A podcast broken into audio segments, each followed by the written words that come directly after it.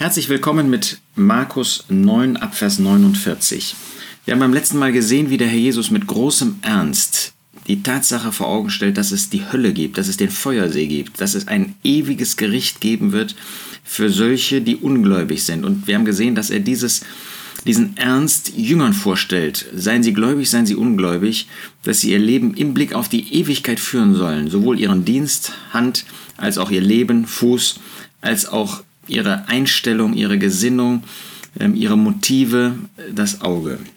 Und jetzt fügt der Herr Jesus noch zu, hinzu, denn jeder wird mit Feuer gesalzen werden und jedes Schlachtopfer wird mit Salz gesalzen werden.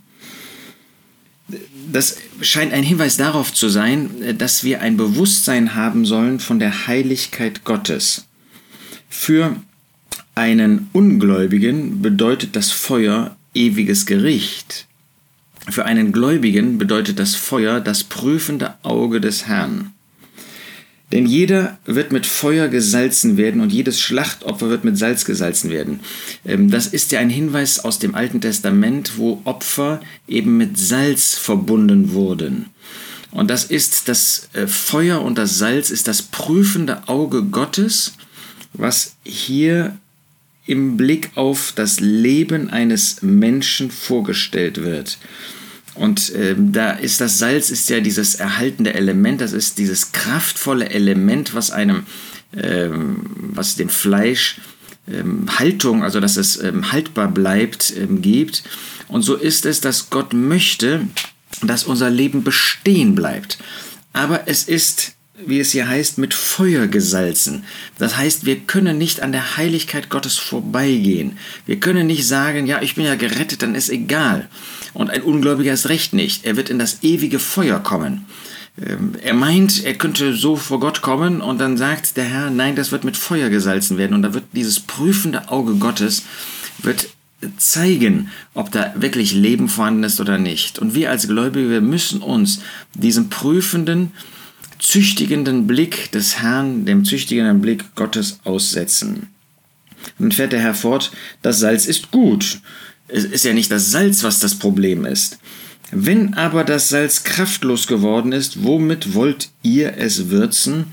Und jetzt, wie auch in den vorherigen Abschnitten, wie wir das gesehen haben, wendet der Herr Jesus diesen Gedanken des Salzes auf einmal in einer zweiten Art an. Jetzt zeigt er nicht nur, dass das Opfer mit Salz gesalzen werden soll, sondern jetzt ist die Frage, inwiefern dieses Salz unser Leben, unser Glaubensleben prägt. Das heißt, inwiefern wirklich Kraft vorhanden ist, die in Übereinstimmung mit der Heiligkeit Gottes ist. Wenn aber das Salz kraftlos geworden ist, salzlos geworden ist, womit wollt ihr es würzen?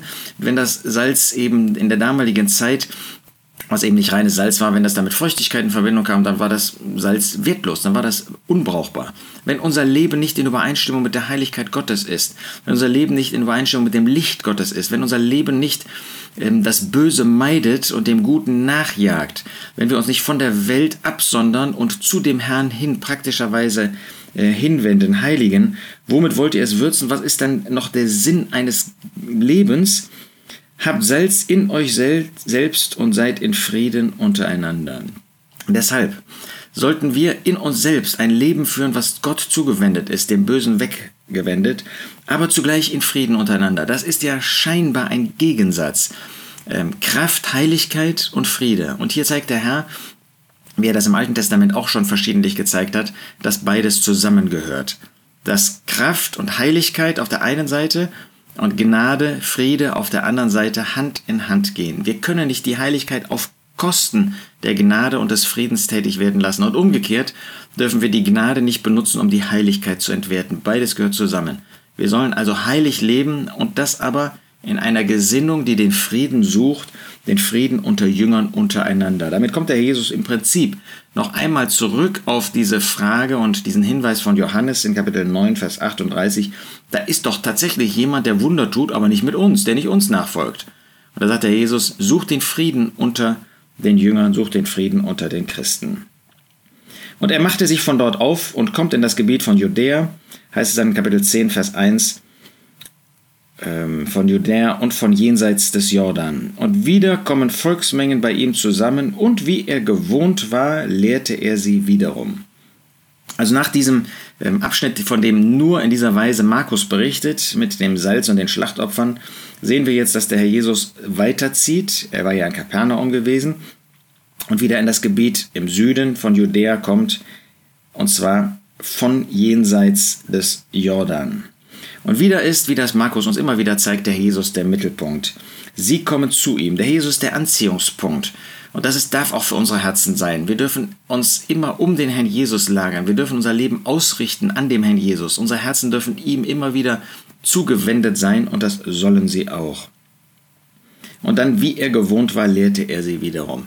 Der Jesus war nicht gewohnt, Wunder zu tun. Der Jesus hat viele Wunder getan, aber das war nicht seine Gewohnheit. Seine Gewohnheit war, die Menschen mit dem Wort Gottes, mit der Lehre Gottes, mit der Lehre seines Vaters bekannt zu machen. Und das hat er getan. Wir haben auch einen Auftrag. Wir haben einen Auftrag in unseren Familien, unseren Kindern, unseren Ehepartnern, das Wort Gottes weiterzugeben, mit ihnen über Gottes Wort zu sprechen. Wir haben einen Auftrag in der Versammlung Gottes dass wir in der Versammlung Gottes, Gottes Wort reden. Wir sollen nicht unsere eigenen Gedanken, unsere eigenen Vorstellungen oder dergleichen irgendwie weitergeben, menschliche Überlegungen. Wir sollen Gottes Wort predigen. Und erst recht gilt das im Blick auf Ungläubige. Da sollen wir nicht unsere Erfahrungen, da sollen wir nicht unsere Überlegungen, sondern Gottes Wort weitergeben. Was für einen gesegneten Dienst hat der Jesus getan? Wie ist er uns da zum Vorbild? Wollen wir ihm auch in diesem Punkt wieder neu nachfolgen?